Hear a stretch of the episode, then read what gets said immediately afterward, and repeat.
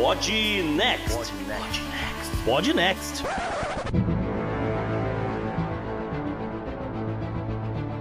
Fala galera, vamos lá pro episódio especial de fim de ano do Pod Next. A gente hoje vai seguir uma conversa que começamos no ano passado, brincando com é, histórias em quadrinhos e história do mundo, né? Geopolítica, movimentos sociais e tudo mais. Falei teu JP e continua aqui na sequência de décadas, chegamos na minha agora. Salve, ouvinte do Podnex, salve JP, que é Gustavo Rebelo. E hoje aí, ó, atendendo pedidos. A galera gostou, pediu mais, estamos de volta. E quem tá aqui com a gente, JP, é um cara que também é maluco por quadrinhos, adora né, essa coisa toda, gostou da brincadeira e tá de volta também. Seja bem-vindo mais uma vez ao Podnext, o Load. Oh, obrigado. É sempre uma honra estar aqui falando. Não tem coisa melhor, né, do que falar de quadrinhos e história, mano. Acho que são duas coisas que movimentam muitas coisas aí no coração da galera. Eu gosto pra caramba, mano. Não tem como. Obrigado aí pela oportunidade. Vamos que vamos. E para ajudar aqui na bancada também, ele que também gosta muito de quadrinhos, gosta muito da década de 80, 70, essa coisa, e vem lá do Meio Beat, vem lá de outros canais. Bem-vindo mais uma vez ao Podnext, Ronaldo Gogoni. Boa noite, galera. Estamos aqui mais uma vez para falar sobre assuntos que a gente gosta de abordar e, de e, dessa vez nós vamos tentar decidir se quadrinho influencia a história ou vice-versa. Ou não. Uh, beleza. Então vambora, Gustavo. Vambora que os panetones, pô, estão aí pra gente pegar mesmo.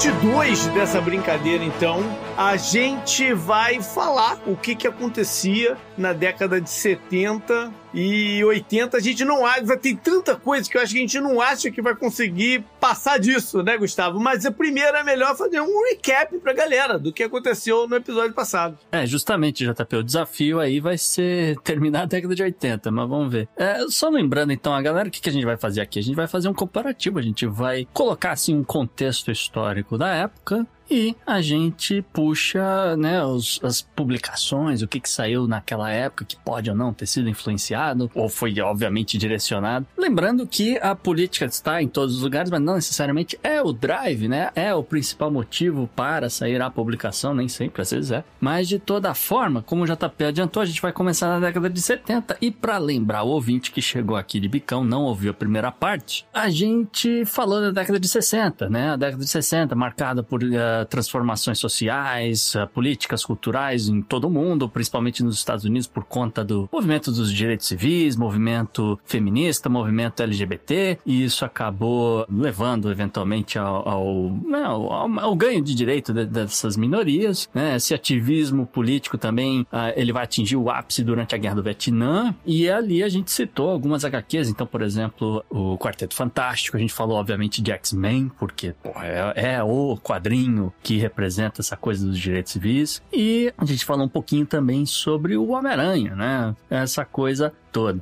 tá certo? É, também, né, Gustavo? Porque a gente começou lá atrás, a gente terminou na década de 70, mas a gente Isso. foi lá atrás, no início do, dos anos de ouro, Superman, Batman ah, e é, tal, é. até... Pra quem não ouviu, né, dicas passadas, se você não ouviu, quando acabar isso aqui, dá play lá no, no número 1, um, que vale muito a pena. É, a gente sai lá da década de 30, a gente sai lá é. de trás pra chegar na década de 60. Mas vamos lá, Gustavo. Década de 70 tá rolando. Foi uma década barra pesada em vários lugares né? Muito, muita repressão. E eu acho que a gente pode começar por um continuar aqui, que é a Guerra do Vietnã porque ele vai impactar muita coisa, né? Isso. É, a guerra do, do Vietnã ela tem o, o auge, o ápice dela no final da década de 60, né? 68, 69. A gente falou sobre um pouquinho sobre a guerra, né? No, no episódio que a gente falou sobre o, o, John Kennedy, né? Os 60 anos do assassinato dele. Mas é no final da década de 60 que os Estados Unidos vai entrar na guerra, vai entrar pesado, vai entrar para lutar. E é na década de 70 que a gente vai ver o fim dessa guerra no Vietnã, né? E principalmente todos os movimentos pacifistas. Isso, Né? isso. Eu acho que é por esse lado aí que a gente pode pegar as HQs, porque elas refletiam essa ideia, né? essa vontade de amenizar a barra pesada que estava em relação à guerra. Exatamente. Essa ideia de amenizar, inclusive, ela vai levar a um movimento chamado ah, de escapismo, tá? É também na década de, de, de 70 que a gente vai ver coisas como o nascimento do movimento ambientalista, o surgimento de tecnologia digital. Então, assim, tem muitas coisas interessantes acontecendo nessa década. E é uma década que é marcada por crises políticas. E, sabe, é, é muita notícia de política no telejornal, as pessoas começam a ficar irritadas. Então, a guerra do Vietnã tá acabando, você tem crise de petróleo acontecendo em 73. 73 você tem Roe versus Wade sendo aprovado. Você tem revolução cultural na China. Você tem escândalo de Watergate. Você tem, lá no meio da década de 70, você tem o nascimento da Microsoft nessa parada, inclusive. Tá? Uma mudança tecnológica. Que é a mudança tecnológica. E, e é ali também, né, que, se eu não me engano, a gente tem, perto da guerra do Vietnã, a famosa ameaça comunista também, né, como os Estados Unidos pregavam na, tanto nos quadrinhos como no contexto da época, né, que pra eles era uma ameaça. Uhum. Uhum. O fantasma comunista ele já circulava desde os anos 50, né? Se a gente for lembrar do movimento macatista, né? Muito do movimento dos anos 70, ele também foi fortalecido tanto pela liberação feminina, do Uhum. movimento feminista, muito por conta da introdução da pílula anticoncepcional. Você teve a influência da crise do petróleo, você teve movimentos, digamos assim, que surgiram e pegaram força muito por conta, digamos assim, de oposição ao que estava acontecendo no Vietnã, como o movimento da contracultura, que também teve reflexo nos quadrinhos. Você teve muitos movimentos políticos sociais, você, digamos assim, de questões não só sociais como raciais. Teve o movimento dos Panteras Negras pegando força nos Estados Unidos também, que teve consequências em todo o mundo. Você teve o rescaldo do que aconteceu em 1968, em que teve aquela onda, digamos assim, de golpes militares por todo o mundo, Né, o Brasil, né? na Europa, na América Latina inteira. Uhum. E você teve um, um grande backlash, né? Você teve um, um rebote, digamos assim, de muitos movimentos sociais e de oposição popular que também se refletiu nos quadrinhos nessa época. A gente, além de estar separando também o programa pelos períodos, tem esse aqui, eu acho que a gente entra na era de bronze já dos quadrinhos, né? Onde os Isso. personagens eles já estão um pouco mais sérios, né, do que o que a gente tinha comentado antes, que eles eram bem mais infantilizados e trazendo esses temas totalmente não só para as crianças, mas também adolescentes que já estavam lendo e tendo contato ali com as histórias. Então eu acho bem legal trazer esse contexto, que é tudo isso que o Ronaldo trouxe desse contexto, tanto o racial quanto da guerra e o feminista também, né? Uhum. Tudo acontecendo ali nesse período e as histórias registrando e tentando se alinhar, né, com o que estava acontecendo no mundo. Isso reflete, então, eles é, observarem que o mercado, assim, estava mudando, o público deles estava. Ou o público deles estava envelhecendo um pouquinho e, e- e precisava, né, fazer essa migração para tema mais adulto, ou eles perceberam um novo público, né, uma coisa ou outra para atingir, ou não. Eu acho que as duas coisas, né? É, eu tendo a acreditar nas duas coisas e eu ia dizer, JP, que a galera ficou de saco cheio de abrir telejornal e porque você abre o telejornal e tem gente morrendo no Vietnã, você tá de saco cheio. Aí abre o telejornal e corrupção, tá de saco cheio. Ah, inflação em gasolina, não sei o que. A galera tá de saco cheio. Então a galera ficou de saco cheio disso tudo e falou, eu quero outra coisa. Sim. Só que ao mesmo tempo, você pegava um, um quadrinho da época e os quadrinhos não refletiam o que estava acontecendo fora por causa do Comic Codes Authority. E nessa época, nos anos, nos anos 70, as editoras já estavam de saco cheio do código. Uhum, Porque limitava Sim. a produção de boas histórias. uhum, com certeza. Exatamente. E tinha a questão também da própria Estados Unidos também utilizar o personagem Capitão América para recrutar pessoas para a guerra também. Isso. Então acho que tinha muitas faixas etárias de idades ali diferentes que eles acabavam impactando. E como o Ronaldo falou, esse código atra- acabava atrapalhando também até mesmo eles conseguirem criar histórias diferentes. Porque nesse Também. período a gente tinha os personagens lutando ali contra robôs, uma parada mais de ficção científica e, e também os assuntos das drogas, né? Que aí já entra no código, como o Ronaldo comentou, que foi o Stan Lee, acho que o primeiro a publicar uma história do Homem-Aranha sem ter o código, tá ligado? Ele Uhum. meio que ligou, foda-se, falou, vou publicar, vamos ver no que vai dar, e passou batido. Uhum. E era uma história que falava sobre o Harry, né? Tendo problemas ali com entorpecentes e tudo mais. Exato, exato. Aí, pouco tempo depois, a DC publicou a primeira história, só que dentro do código, falando de drogas, em que o parceiro do Arqueiro Verde, o Ricardito, também tinha virado um viciado. Só que ela foi dentro do código. Hum, Mesmo os próprios administradores do, Cosmic Co- do Comics Code estavam percebendo que eles não podiam ignorar algumas histórias. Mas você mencionou uma coisa do Capitão América, sabe o que é engraçado? É que assim, a Marvel per si, ela nunca usou o personagem para recrutamento. Isso foi mais, digamos assim, de fora da editora. Porque na época em que aconteceu, principalmente que estava estourando a, a guerra do Vietnã, e na, na exata mesma época do, do escândalo de Watergate, a Marvel estava publicando uma história do Capitão América em que ele e o Falcão enfrentavam o Império Secreto, que era Aham. uma espécie de uma organização interna dentro dos Estados Unidos para desestabilizar o governo. E na última história, o capitão desmascara o líder, só que o líder não é revelado para o leitor. ah, A Uhum. intenção da Marvel era que o líder do Império Secreto fosse o Nixon.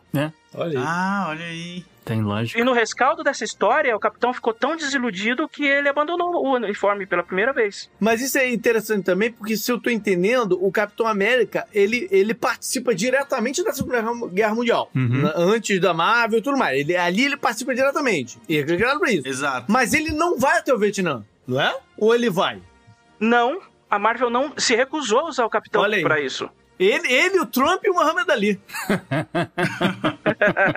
É, eu acho que diferente pra até fazer uma analogia pra galera entender que o Ronaldo tá falando, aqui no Brasil a gente tem muito forte a própria turma da Mônica fazendo gibis pro exército brasileiro, né? Diretamente ali usando os personagens, algo bem mais comercial e autorizado pelo próprio governo. Lá fora eu acho que a imagem do personagem acabou ganhando mais essa mensagem do que realmente, né, ser algo oficializado pelo governo e tudo mais, né, Ronaldo? O governo tem- sempre tentou usar o capitão como uma espécie de garoto propaganda do exército. A Marvel que nunca, nunca quis que usassem ele assim. Toda vez que usaram foi contra a editora. Não, porque antes não era da Marvel. A Marvel comprou os direitos do Capitão América. Não, não. Né? A Ele- Time, ele... Então, o Capitão surgiu em 1941, quer dizer, a edição é 1941, 40, 41, pela Timely Comics. Isso. A Timely é a antiga Marvel. Nos anos 50 ela, virou a passou... Depois. Ah, É, nos anos tá. 50, então, nos anos 50 ela passou a se chamar Atlas Comics e em 60, 60 61 ela se renomeou para Marvel. É a mesma editora, só que ela teve nomes diferentes. Mas tinha políticas e com políticas diferentes, porque ali ela abraçou e colocou o Capitão América lá dentro. Agora não. Sim. Agora ela faz as histórias dele num ambiente diferente do que, do que a própria guerra. Ele não vai pra lá, ele não, ele não tá lá nos helicópteros lançando né, napalm Uhum. no, no, no Vietnã. Ele tá em Nova York fazendo alguma coisa. Porque a própria posição dos Estados Unidos na guerra era controversa. Então você Uhum. não, a Marvel não tinha como usar o Capitão como um personagem pró-guerra se a própria posição dos Estados Unidos nessa guerra era oficialmente os Estados Unidos não participaram da guerra, né? Por assim dizer. Então ficou meio que. Não tinha como usar. No rescaldo da Guerra Terror foi, foi a mesma coisa. Uhum.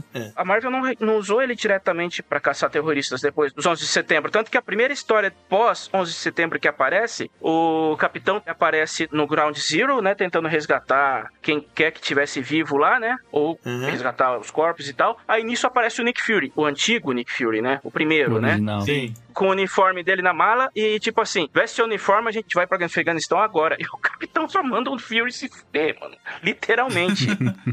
Agora, deixa eu fazer uma pergunta, porque eu falei lá atrás o negócio do sentimento de paz. Que o, a, né, a, a vontade de paz. Vocês lembram de quais quadrinhos que a gente pode relacionar isso e lembrar esse tema, o, essa busca pela paz, o, o, o, anti, né, o, o anti-guerra ali estampado? Então, eu não sei se é a paz, JP. Eu acho que é mais a ideia do escapismo, a ideia de que, olha, esquece essa realidade. Essa realidade tá toda cagada. Olha aí o que estão fazendo, corrupção e guerra e gente morrendo, etc. Vamos para um universo diferente, vamos para um universo de fantasia. Então, é, é na década de 70, olha como é interessante a coisa. É na década de 70 que você tem esse movimento que começa a trazer histórias de espada e feitiçaria, né? Que é o, é o- o gênero Uhum. aqui. Então, por exemplo, Senhor dos Anéis explode de popularidade de novo nessa década de 70. Vende tudo Uhum. que, quanto é livro. É também, mais ou menos, nessa época que surge, olha aí, o Dungeons and Dragons, o RPG de mesa, né? Uhum. O primeira caixinha. Pessoal tudo querendo meio que fugir daquela realidade, né? Exatamente. E é Isso. pensando com isso em mente que, por exemplo, a Marvel, ela vai lançar, ela vai redescobrir, vamos dizer assim, um personagem de um sujeito chamado Robert Howard, tá? Que tinha criado esse personagem lá atrás, mas ele falou: "Não, eu vou trazer de volta. A galera tá querendo extravasar mesmo". E aí a Marvel lança Conan, o Bárbaro. Maravilhoso. As revistas, maravilhoso. as revistas em preto e branco, né? Hum, que não, eram, não era mais algo comum. E eram histórias viscerais mesmo, né? Do, do, do Conan, que é um tremendo anti-herói. O Conan, ele invoca um personagem muito alfa, né? É, macho, alfa macho. É o Conan, né? E, e isso vai perseguir até o- os desenrolares da história que vem depois, Conan jovem, Conan rei, Conan não sei o quê, em todos eles ele é esse cara. Uhum. Isso. Sim. A forma de explorar o Conan, na, na verdade, tinha, você tinha as duas edições. Você tinha a Espada Selvagem, né? Que era a publicação mais adulta, ah, em preto e branco. Você tinha a edição colorida, que era em formatinho, mais, mais juvenil. Foi na edição formatinho, inclusive, que a, a Red Sonja surgiu. Sim. Que, por sinal, tá completando 50 anos agora. Sim, é bom, é bom dizer. É, bom dizer. É. A Red Sonja, ela sai em 73, aí você já não, você já tem um movimento de repressão ao feminismo também, já, já começa a acontecer. Tanto, de novo, vale repetir, 73, Roe versus Wade. Hum, Isso. Lembrando que o traje original da Sônia, que não é Sonja, é Sônia, o J tem, J- tem som de I, Uhum. ela não usava aquele traje de moedinhas original? É, No é. original, ela, ela- no original ela usava um short e um chainmail Uhum. É, fechado. mas ela ficou conhecida pelo biquininho, né? Pelo biquíni de moedas, é, É. sim. ah, aliás, se teve outros conteúdos de quadrinhos também, de novo, sobre aquele que eu tava falando sobre a contracultura. Você teve muitas publicações que começaram nos- no, fim dos anos 60 e caminharam pra dentro dos anos 70, n- saindo do tema de heróis, mas saindo, digamos assim, personagens que eram mais contestadores da realidade. Você tinha o Fritz the Cat, do do Hum, bom. Robert Crumb. Você tinha os Funk Freak Brothers também, do, do Gilbert Shelton. Você tinha várias publicações desse tipo, digamos assim, de personagens que questionavam o status quo ameri- americano, a, a situação da guerra, o American Dream em, em geral. Eram personagens, digamos assim, mais não de histórias caóticas, mas mais focadas, digamos assim, na realidade, mais voltada para a contracultura, de negação do status quo. Uhum. Isso. E, e, bom, e aí esse foi o lado da Marvel. Aí aqui a gente já, já olha o que, que a DC né, meio que fez pensando na- nessa ideia de, de escapismo, né? Alguém na DC tem a brilhante ideia de falar, e se a gente fizer o Batman cowboy? o que pode dar errado, né? Enfim, aí em 72 a DC lança Jonah Rex.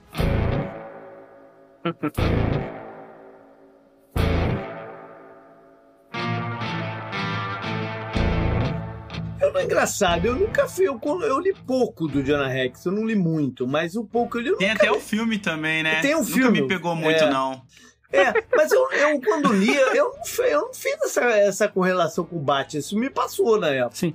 É que a ideia é que o Jonah Rex seja um caçador de recompensa. Ele é ranzinza, ele é cínico, ele, ele não usa máscara, mas ele tá cheio de cicatriz na cara, né? Aquela coisa. Aquele foi um Tomahawk quente na cara. Isso, ele tem a reputação é, péssima, ele tem uma personalidade muito difícil, tará. então é mais ou menos essa ideia de, de cruzador mascarado, vamos dizer assim. Então, Sabe o que, que é engraçado? Você lembra de qual que era o traje original do, do, John- do Rex? é. Eu só lembro do chapéu. É, pois é. Eu Era- só lembro dele da vibe do cowboy mesmo. É. É. é. É um era um uniforme dos confederados. Dos confederados, é isso que eu tava pensando. Nossa, sério? Sim, Olha isso. Uhum.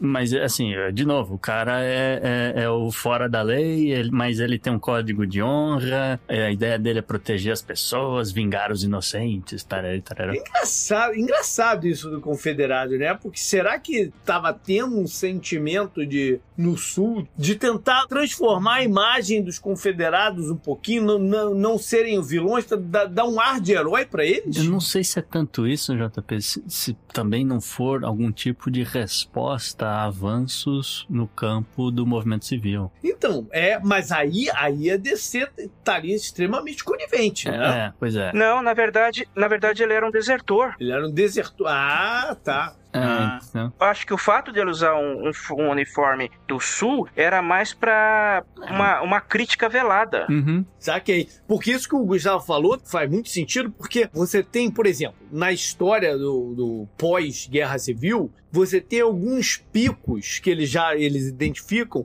de construção de estátuas homenageando os, o- os confederados. sim. Entendeu? Uhum. E essa Uhum. construção bate com o- os movimentos sociais. Quando o movimento social cresce, cresce também a construção de que é o contrapor, né? Isso. cresce também o- as construções de, de- de- dessas estátuas, que boa parte delas já foram até devidamente demolidas. Né?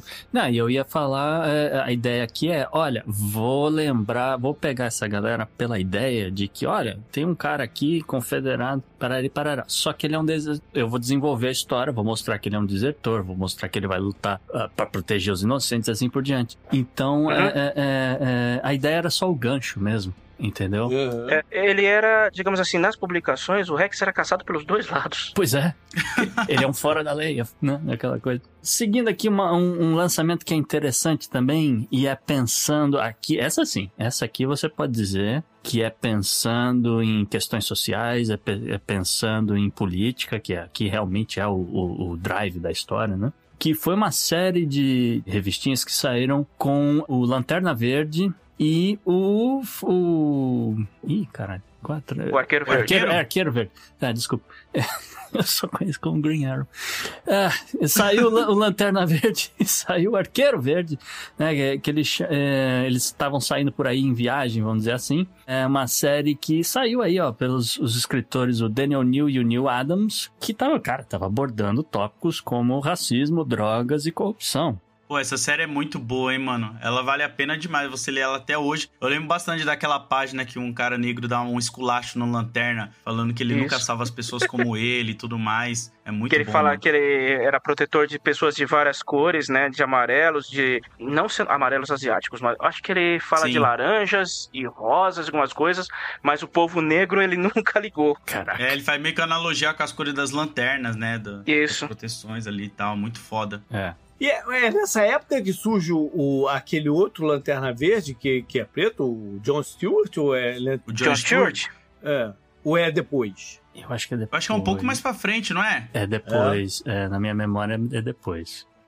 Acho que ele surgiu um pouco depois. Uhum. O Stewart, ele foi, digamos assim, ele foi um lanterna verde, digamos assim, bem destacado durante os 70, depois dos 80 ele andou bastante tempo sumido, porque o personagem tinha sido passado por um desenvolvimento meio aleatório nos quadrinhos, tudo de aleatório, né? Vamos combinar que a popularidade só explodiu por causa do desenho Depois, né? Sim. da, da Liga da Justiça, em que optaram, Exato. ao invés de usar o Hal Jordan, usar ele. É, isso já é bem depois também, né? Sim, já fim, começo dos anos 2000, mas foi o que serviu para reabilitar o personagem nos quadrinhos, como Lanterna. Ainda na DC, agora tem o Monstro do Pântano.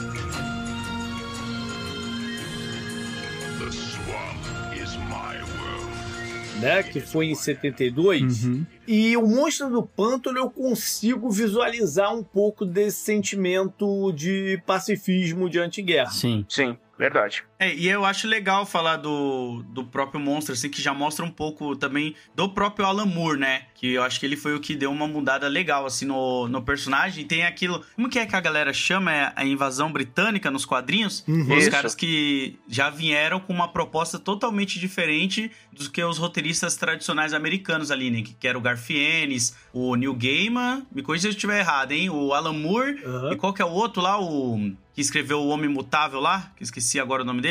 Peter Milligan. Peter Milligan. É. Ah, Peter Milligan. Uhum. Quatro, né? Que deram uma mudança legal ali no, no selo da Vertigo da DC, né? É, o selo da Vertigo é, é- é da década de 70 ou da década de 80? É depois. Acho que o Vertigo surgiu no 80. É. É, mas esses caras esses cara estavam criando a, a, a fama deles nesse período aqui, né? Mais anterior. O Alan Moore foi o que praticamente criou o Capitão Britânia, por exemplo. Uhum. Foi na série do Uhum. Capitão Britânia que o Moore introduziu o conceito de multiverso, que até então não tinha na Marvel. Foi o Moore que sacou a ideia de Terra 616, por exemplo. É, vou dar uma carteirada aqui, porque na- no ano passado, depois que a gente gravou aquele negócio, a primeira coisa que eu fiz foi comprar um box de Monstro Ah. do Pântano.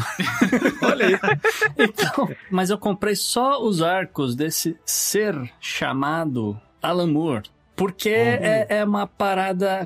É, é completamente diferente de tudo que aconteceu, que estava acontecendo até então. E eu acho que a gente precisa falar um pouquinho de Alan Moore, só pra introduzir. Porque é um, é um nome muito pesado pra indústria. O cara vai mudar muita coisa e ele começa a mudar aqui, em 72, com o Monstro do Pântano. E é interessante esse box, porque ele, ele traz algumas cartas dos editores, né, que eles estavam trocando, como é que eles chamaram Alan Moore, etc. Então, o Len Wein, ele, quando ele ressuscita o Monstro do Pântano, né, ele cria lá todo um arco e ele beleza, tô, tô velho já pra continuar esse negócio. Então eu vou chamar esse jovem escritor chamado Alan Moore, que eu gostei aqui de um trabalho dele em eh, 2000 Anno Domini e outras. ah, ah, Assim, um ou dois trabalhos. O cara não tinha feito nada assim na vida. Sim, e ganhou destaque ali no Juiz Dredd também, né? Se eu não tô enganado. Acho que foi, ainda foi depois. Isso ainda foi depois, o, o, o Lodi. Só que ah, ele tinha uma ou duas publicações. Eu acho que isso já foi. De... Acho que ele pegou o Monstro do Pântano depois de ter feito Capitão Britânia? Não, acho que ainda é, o Monstro do Pântano foi um dos primeiros grandes trabalhos dele, entendeu?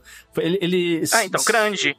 Segundo O Britânia era publicado na Marvel UK, que era uma divisão à parte, né? É, então, esse, é, não, eu, eu sei o que você quer dizer, mas assim, ele, ele oficialmente ele só tinha uma ou duas publicações que, que saíam aí semanalmente, uma delas era essa no Domini 2000. E o Lin Wayne liga pro, pro Alan Moore e, e, e, pô, então eu tô aqui na DC, queria trabalhar um negócio aqui com você e tal, não sei o quê. O Alan Moore desliga o telefone na cara dele, porque o Alan Moore não acreditou, ele achou que era os amigos malucos dele zoando ele, entendeu? O, segundo a carta do, do Lin Wayne, ele explicando, ele precisou ligar três vezes pro Alan Moore pra ir na terceira ele conseguir se apresentar e falar, cara, sou eu mesmo, quero que você vá no escritório da DC, a gente vai se encontrar, você vai entender minha proposta, parari, parará. Aí depois que ele explica todo o projeto, que toda essa ideia de reviver esses personagens antigos da DC, o Alan Moore ainda fala, beleza, eu preciso de um tempo pra eu pensar. E aí- enfim, ele, assim, muitos dias depois, né, o cara conta, né, muitos dias depois, ele solta ah, o que ele tava pensando pro Monstro do Pântano. E aí é uma coisa que, assim, é, ele rompe com, com todos os... O que você imaginar que saía de quadrinho na época. E uma das primeiras coisas eh, que é o que mais chama a atenção com relação ao personagem do Monstro do Pântano em si, é que o Alan Moore pega o, o, o personagem, a primeira coisa que ele faz é deixar o monstro catatônico e fazer uma história inteira com o monstro do pântano refletindo sobre quem ele é, qual a função dele no, no mundo. Então, assim, ah, o, É muito foda, é, né, é- é muito louco a viagem do cara, porque assim, ah, o seu principal inimigo foi morto. Né? Você não, não tem mais família. Você não é mais aquele cientista. Então, é, o, é o cara só- o tempo inteiro pensando, entendendo aquilo que ele é, que é essa força da natureza, né? Essa coisa toda. Que aí vai voltar naquilo que, a- que a gente tava falando. Na década de 70 é quando começa a sair esse, esse primeiro movimento ambientalista, pensando em proteção do, do meio ambiente, etc, etc. Então, eu acho que o Alan Moore bebeu um pouco dessa ideia e falou: beleza, eu vou criar uma força da natureza que é gigantesca e que, cuja única função dela é, é- Quer dizer, a única função não, a principal função é entender o que ela faz e entender qual, o que, que ela. como é que ela vai se manter nesse mundo maluco aqui. Enfim, essa é a cabeça do sujeito chamado Alan Moore, que depois vai escrever Watchmen, V de Vingança e tudo mais. É, e é legal falar do Monstro do Pan também, dar atenção pros desenhistas, né? Que eu acho que foi um diferencial muito foda na época, que tinha o Steven Bissett, o Rick Uhum. Veitch e o John Thunderblade, que veio pra CCXP 2015, se eu não não engano, ele tava aí. Olha isso. Consegui pegar um print dele, porque, tipo, mano, o cara fez a história ali e o Monstro do Pântano, o Alan Moore, ele conseguiu depois ressuscitar outros personagens também, né? O Spectro, aquele Etrigan que fala rimando, o Vingador Fantasma, né? O Deadman, que eu não sei como ficou a tradução em português do Deadman. Desafiador. É... Desafia... Ficou de- É, pois é. Desafiador. Né? Pois é. E aí toda essa galera vai passar a fazer do chamado, né, o aspas, né, o, o, o universo dark da DC, né, da- da- das trevas. É. Isso. Ah, sim, o João Constantine surgiu na fase do, do Monstro do Pântano do, do Alan Moore. Do Alan Moore. É, É, ele foi. A primeira aparição dele é lá, né? Uhum. Antes dele ganhar a série própria. Então, eu, eu ia até falar isso. O Aham. Monstro do Pântano ainda teve essa outra função, que foram vários spin-offs que saíram do Monstro do Pântano. Não foi só o John Constantine, teve outros também, não foi? Ele foi tão rico que gerou vários spin-offs. Sim, ele é, um- é uma porta de entrada pra um monte desses, desses personagens que estavam esquecidos. E o Alan Moore falou: Não, vem cá, vou fazer uma brincadeira aqui, entendeu? E aí, da- daí pra frente, cara, é só loucura e é só. É uma viagem inesquecível. É, putz, quem tiver oportunidade, procura o box, que vale a pena. Nossa, e é verdade, né? A gente nem falou do Marvel Man também, que ele escreveu, que era maravilhoso. Isso já, acho que já é comecinho dos anos 80 lá. Chegou a ser publicado aqui também, pela- onde ele, da, pela Panini, né? Onde ele dá uma aprofundada mais no personagem também, né? Ele traz mais esses conceitos da tristeza, o personagem se sentindo traído pelo seu sidekick, que vira um super vilão. É muito foda. O Alan Moore, ele conseguia ir num, nos pontos muito específicos, onde outros roteiristas naquele período especificamente não estavam indo tanto, né? Isso. Ele ultrapassava esses limites.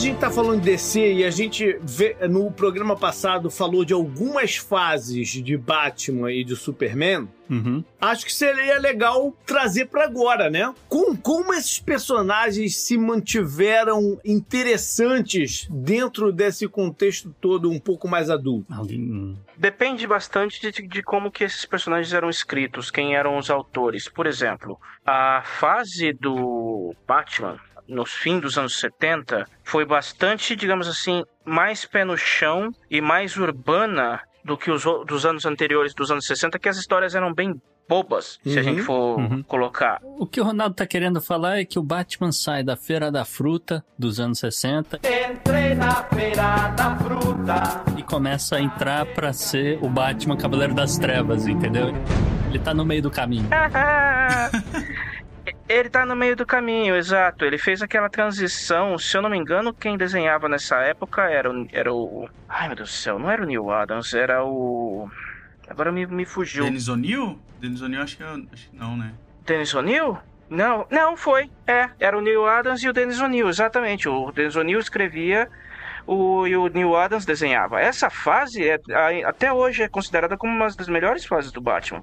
Uhum. Que ele ficou Mas ele icônico, precisou, aquele de qualquer jeito, ele precisou ser reinventado mais à frente, né? Ele foi, foi uma transição difícil esse de, de mais pastelão pra buscar o tom certo, né? De, de, de uma história mais adulta. Acho que no Superman foi até mais complicado, na, na verdade. Foi muito mais complicado com o Superman. Com o Batman deu mais certo porque ele tinha vilões que você poder, que ele tinha uma galeria de vilões que você poderia explorar para serem realmente perigosos. Você tinha o Coringa. Coringa, eu- o- na fase do, do, do Neil e Adams, o do Coringa virou um completo psicopata, né? Uhum. E você tinha o Hazal Ghul. O Hazal Ghul também foi bastante explorado nessa época como um, um vilão quase que invencível, que por ser imortal, ele, ele viu o Batman mais como um um incômodo do que um inimigo. Uhum. Então as histórias deixaram de ser bobas e ficaram, foram ficando mais sérias. No caso do Batman. É, e eu acho que também o lance das histórias ficarem bobas tem o Comic Code, né? Que não dava muita abertura pra eles poderem explorar o lado mal. Sempre tinha que ter bem ali definido o que é o bom e o mal. Então não dava Exato. pra se aprofundar muito e deixar alguns personagens no meio cinzento da parada, né? Uhum. Então acabava que ou teve a criação dos sidekicks também, né, para as crianças. Teve toda aquela outra polêmica do Batman com o Robin, que eu acho que foi nesse período dos sidekicks, né, que surgiu o Buck, o próprio Robin, acho que é o primeiro, né, e por aí vai que eles precisavam de ajudantes mirins para as crianças poderem se identificar com as histórias, né? É, o Buck, e o, o Buck e o Robin, eles surgiram nos anos 40, né? 40 41, respectivamente. Só que por conta, digamos assim, principalmente do Robin e aquele relacionamento meio estranho que ele tinha com o Batman, que o Comic Code co- chegou batendo. Maldito seja Frederick Werton que queime no mármore do inferno. Eu ia dizer que nessa ideia, JP, de surfar na onda do feminismo, né? A DC, ela passa a explorar um pouco mais a Mulher Maravilha, né, com, com algumas histórias bem específicas, ah, pensando nisso. E a, e a DC vai lançar aí também a própria série, né? A série live action, com a Linda Carter no papel da Maravilhosa.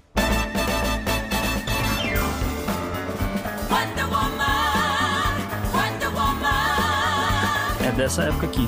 Mas foi na década de 70 também, Gustavo, que surgiu um personagem que vai ser é, protagonista até hoje, né? De tudo que se fala de, de HQ, de filme, de tudo. É, se o monstro do pântano serviu pra redescobrir um monte de personagem da DC, isso acontecia nas HQs do Incrível Hulk, né? A gente não falou muito do Hulk na década de, de 60, mas ele é o ícone dessa coisa de radiação, dessa coisa de tecnologia, etc. também. Uhum. Agora, em 1974, surge na porrada já com o, o Verdão um personagem chamado Wolverine. Olha aí. Por que, que o Hulk teve alguns problemas de publicação? Aconteceu a mesma coisa com os X-Men, na verdade, né? Só que o Hulk foi pior.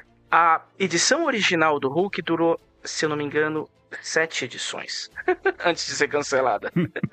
Depois ele passou a aparecer em, em edições, digamos assim, compiladas, né? Demorou bastante até ele ganhar uma, uma edição nova. Os X-Men também passaram, eu acho que mais de 10 anos só com histórias republicadas até sair a Giant Size, né? Aquela que que trouxe o Wolverine no, nos X-Men e tal. Uhum. E assim, como foi só um cameo nessa, nessa época do, da HQ do Hulk, ninguém sabia exatamente o que era o, o Wolverine. Só sabia que era um bicho porradeiro pra caramba. Então. O visual dele era meio estranho também, né?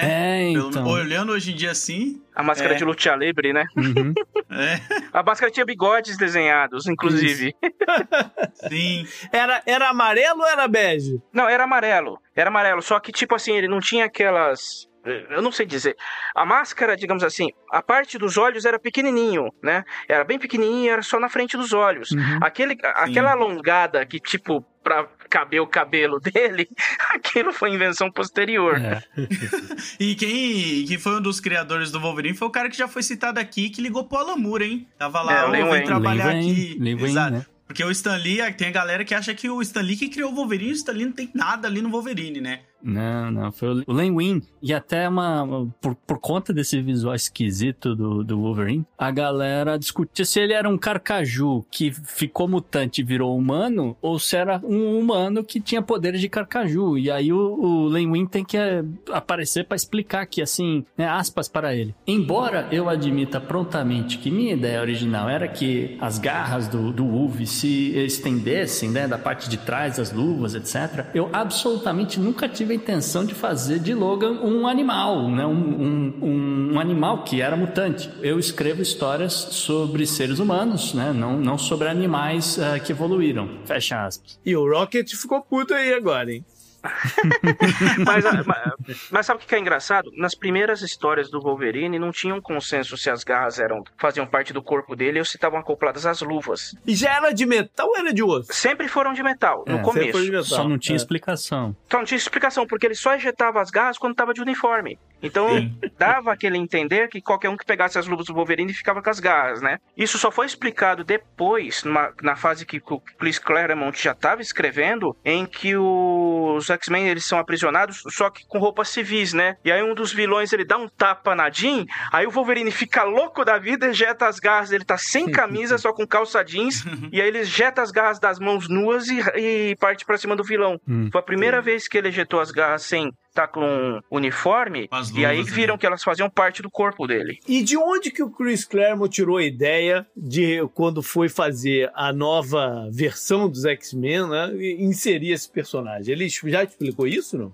Eu não lembro se É, ele explicou, mas é que, tipo, quando eles publicaram. A Giant Size X-Men foi a primeira publicação inédita do, de histórias dos X-Men em quase uma década. Porque quando a revista deles foi cancelada, a Marvel só passou a reimprimir histórias, né? Aham. E aí, quando eles publicaram a Giant Size, foi a que trouxe a nova, forma- a nova formação. Giant Size é, é a história lá do Krakoa, né? Do Krakoa lá que... Exato, a Aham. história de Krakoa. Que mantiveram só o Ciclope e aí trouxeram Wolverine, Colossus, Tempestade, Banshee, Noturno e. Tô esquecendo alguém? Pássaro Flamejante. Sim, o que morreu, é, o que morreu, isso aí. Isso. Morre no primeiro episódio. Ele morre nessa história. Ele aparece e morre, né? Coitado. É, o que já era uma coisa nova, né? Foi uma parada meio revolucionária. Pô, os caras surge um grupo e o personagem morre na primeira história, né? É- Sacanagem Sim. que mataram o- índio americano na história, né? É, é. Mas foi, né? Foi o que aconteceu. Só muito tempo depois é que reviveram o coitado do John Fato. pro Star. É, aí foi naquela, foi naquela fase que estavam revivendo todo mundo, né? É, ele- ele- é, então, ele voltou recentemente. né?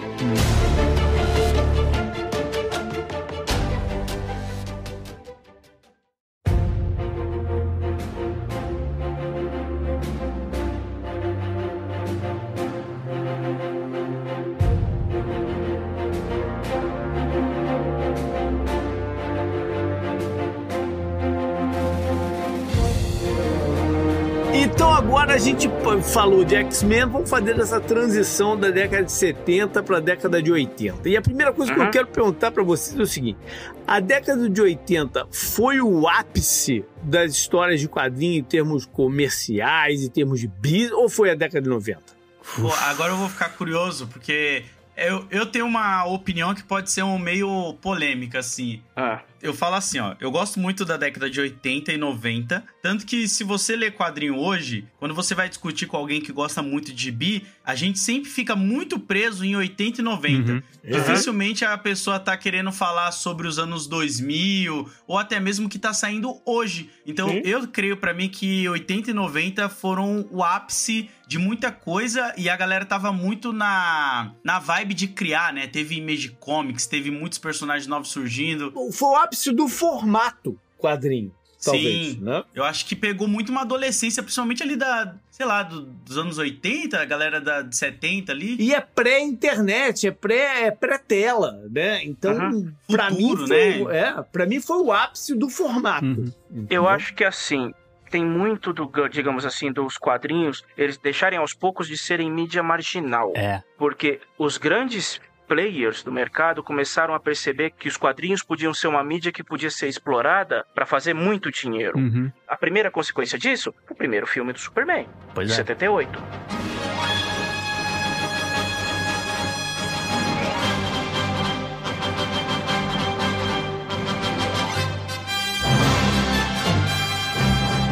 Sinal é um baita filme. Até hoje, sim, é um sim. filme sensacional. Christopher Reeve é imbatível, né? É, é- o slogan é: Você sairá do cinema acreditando que um homem pode voar. Exato. né? Ele voa. E muito- Uau.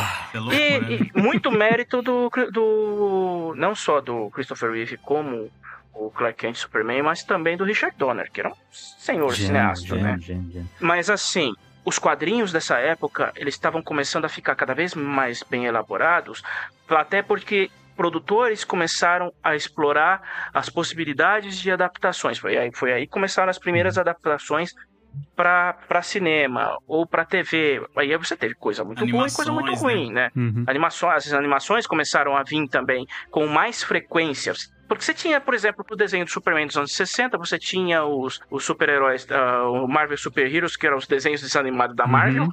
É, nossa. Uhum.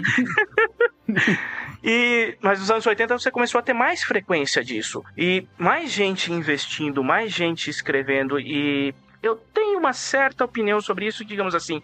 Os anos 80 foram os- foi a época dos quadrinhos em que as- os problemas começaram a aparecer. Que Uhum. foi quando a bomba explodiu nos anos 90. Pois é. Teve muita criatividade, mas teve, digamos assim, algumas decisões editoriais que acabaram descambando para algumas decisões erradas que deu no que deu nos anos 90. Beleza, mas eu acho que a gente pode usar os X-Men para fazer essa transição.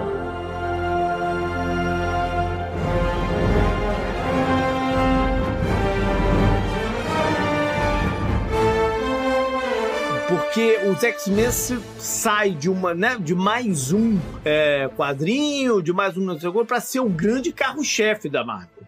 Sim. né, é, essa transformação com o Chris Claremont e tal. E o ápice ali de- desse momento foi a saga da Fênix Negra. Sim, claro. Você tem que levar em conta também um ponto que é assim: os X-Men, quando eles foram criados nos anos 60 pelo Lee e o Kirby, eles eram um reflexo daqui que todo mundo já fala, que todo mundo sabe, que dos marginalizados. Os X-Men eram os gays, os negros, os pobres, todos aqueles que viviam à margem da sociedade, Uhum. certo?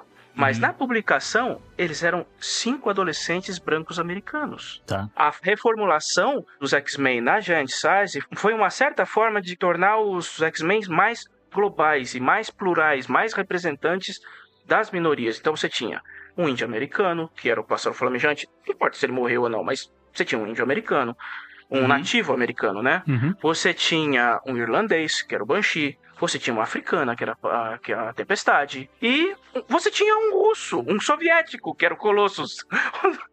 Sim, é verdade, né? e um canadense, que era o Wolverine. Uhum. Então, a ideia de tornar os X-Men um grupo, digamos assim, que representava todos os marginalizados do mundo veio da cabeça do Chris Claremont. Sim. Ele era brabo. Bravo demais, de certas formas, que, que lhe rendeu alguns problemas, mas enfim. É, e ele vai transformar a personagem da Jean Grey, que ah, olhando assim, ah, né, hoje em dia a gente sabe, mas até porque a gente foi bombardeado pela história da Fênix Negra trocentas vezes já. Mas na Uhum, época, é, ah, é só mais uma personagem secundária feminina. O cara pega ela e transforma simplesmente na um dos seres mais poderosos do universo da Marvel. É, não, Pô, e inclusive, ele também colocou a Tempestade como líder lá dos Morlocks, né? Teve um período num lá. certo mas eu acho que já foi na década de 90, não foi não? Não, não, não, É. foi em 80. Foi 80? Mas olha só, olha como isso é, é, é forte o que o Gustavo está dizendo, porque, pô, a, a Jean Grey era, era a garota Marvel, Isso. né? Era a garota Marvel, era um personagem bem blá. Todo mundo quer pegar ela. Ela era quase a donzela em perigo dos X-Men. É. Isso. Mas olha, Sim. olha como essa transformação foi forte, porque, pô, eu tenho essa minha relação com o futebol americano, a galera que, que, que, né, que segue lá o Dejara sabe que eu sou, que eu sou torcedor do, do Arizona Cardinals. Aí a galera me pergunta, cara, mas caceta, como é que você torce pro Arizona Cardinals, um time de merda desse que nunca foi pra lugar nenhum, nunca, né? Uhum. Não, como, como você escolheu Arizona Cardinals? Mas eu torço pro Arizona Cardinals porque antes de ser o Arizona Cardinals, ele era o Phoenix Cardinals. E eu torcia pro Phoenix Suns. Ah, E eu torcia pro Phoenix Suns antes de conhecer o futebol americano, né? E eu torcia pro Phoenix Suns porque lá na década de 90 eu joguei bola num time muito perna de pau em, numa cidade do- lá do Rio que é Teresópolis e o nosso time se chamava Fênix por causa da Fênix. Maneiro. caraca. Que volta. Olha isso, cara. É sensacional, JP. Mas não é incrível que a Fênix, a Jean Grey, fez um, pô, meia dúzia de adolescentes na década, numa cidadezinha chamada Teresópolis, fazer um time de futebol com o nome dela. Não, com certeza, com certeza não tô tirando. olha, a história da a- essa saga da Fênix Negra é considerada uma das mais impactantes de todas as sagas do X-Men. Ponto. Por isso também que a gente é bombardeado com quanto tanto filme depois, tá? É, É. em- E volta no que eu falei, né? Como a mídia fica muito nos anos 80 e 90. Você não vê eles pegando coisas anterior a isso ou até mesmo mais atuais pra querer ficar adaptando pra galera, Uhum. né? É porque tinha muita coisa acontecendo na década de 80, Lodi. Era, cara, muita coisa vai se tornar mainstream por conta desses avanços tecnológicos, ah, por conta de mudanças culturais, mudanças de tensões geopolíticas também, tá? O- os Estados Unidos vai entrar numa onda conservadora por conta do Reagan, o Reino Unido vai entrar numa onda conservadora por causa de Margaret Thatcher. Ah, ao mesmo tempo que você tem ah, na cultura pop, você vai ver o surgimento do hip hop, tá? Sim, 73. É, então, vai, mas, mas vira mainstream na década, nessa década de 80. Ah, você tem a, a explosão da música eletrônica. Cara, os- a MTV vai nascer aqui, os videoclipes vão Pois nascer é. aqui. Pô, você não acha que isso também fala muito sobre uma. Eu vi um documentário do Alamur uma vez onde ele fala que sempre existe uma contracultura, né? Quando a gente tá muito acomodado, sempre vem uma adolescência, uma juventude, uma contracultura trazer a voz dela de alguma forma pra sociedade poder aparecer, sabe? Gritar. Uhum. Então, tudo isso que você falou, as histórias em quadrinho, esses caras, eles estavam ali tudo nos seus 20 e poucos anos, né? Eu Uhum. lembro que o Garfienes, quando ele escreveu Hábitos Perigosos do Constantine, ele tinha 22 anos de idade. Olha aí. Tá É. ligado? Tipo, o cara já tava Olha escrevendo isso, um clássico. O Alan Moore, entre outros. Aí você tem o Rock também, que vem de uma adolescência. Vocês não sentem que hoje em dia a gente não tem uma contracultura nos quadrinhos, porque o cinema da Marvel, já pegando um pouco atualmente pra fazer essa comparação, ela virou um produto muito enlatado pra galera, mas não tem uma contracultura, algo muito. Não, ele é mainstream hoje. Ele não é cultura, ele é mainstream no Marvel. Não? O Marvel segurou, segurou, segurou os cinemas físicos aí por alguns anos. Né? Os Mas- caras só, os caras só faziam dinheiro quando saia filme da, do- da, da Marvel. Uhum. Os filmes de heróis, eles estão entrando naquele ciclo que a gente costumava dizer que o Spielberg avisou alguns anos atrás e o povo ficou com bronca. Mas é o que tá acontecendo agora. O povo tá ficando, o povo tá ficando enjoado. Uhum. Sim. Porque, mas sabe por? Mas não é porque tem histórias demais. Não é o, não é o problema, digamos assim, histórias É o demais. formato. É, por- é porque estão escrevendo mal, estão escrevendo histórias Sim. ruins, estão pegando arcos do, digamos assim, de que nos quadrinhos duraram 5, 10, 8, 12 edições e resumir em um filme, e resumir em cinco É. episódios de uma série. As histórias estão ficando corridas, ne- mesmo quem não leu os quadrinhos está percebendo que as histórias estão corridas. Você quer o melhor exemplo disso? A série Demônio na Garrafa, do Uhum. Homem de Ferro. Ela foi Aham. estendida por oito edições nos quadrinhos. É uma das melhores histórias do Homem de Ferro. Foi uma das primeiras histórias que mostrava que mesmo os super-heróis estavam sujeitos a problemas comuns. Extremamente No caso do. Thomas- né? Uhum. No, no caso do Tony Stark, o alcoolismo, né? Uhum. E eh, foi extremamente importante para o desenvolvimento do personagem posteriormente. Ah, Eles resumiram uma saga de oito edições, uma cena do Homem de Ferro 2. Exatamente. Uma Doideira, né? cena. Essa, essa saga é da década de 80. É, fim de 70, comecinho dos 80. Foi, comecei Uhum. no começo dos anos 80, nessa transição aí. Eu só ia falar que o, o- o- rapidinho, só um- uma observação que o, o Load falou, ah, escreveu com, com 22 anos, não sei o quê. O Alan Moore pega Monstro do Pântano com 19 anos. Que isso? Pois Olha aí, cara. 19 Tá vendo o anos. que eu tô falando da, da, da adolescência querendo se colocar de alguma forma ali dentro, né, das coisas e criar. Tanto que o Alan Moore, ele tem um documentário que é por dentro da mente do Alan Moore que é muito boa, onde ele critica essas gerações de filmes ali pra 2016, 17, falando que a partir do momento quando os adultos, eles não entendem que eles precisam crescer e resolver os problemas e focam só em qual é o próximo filme, a gente elege Donald Trump. E foi eleito, sabe? E ele tava Uhum. fazendo essa crítica que, tipo, a gente tá tão preso no, fix, no ficcional ali, não tá prestando atenção no, no ao redor, porque a gente cresceu. A, a- quando a gente falava assim, a criança é o futuro do país, a gente é esse futuro hoje. sabe? Pois é. Porque a gente já foi criança antes e nossos pais falavam isso É. pra gente. E a gente tá jogando essa responsabilidade pras próximas crianças que vão vir. Então Uhum. nunca é de ninguém a responsa, né? O Brasil é sempre assim. É. O Brasil sempre foi é. assim. A gente vai jogando só pra próxima geração, mano. É. Eu ia dizer, jovem de 19 anos ou 18 anos que tá tirando carta em 2023, eu quero ler a sua história. Cadê?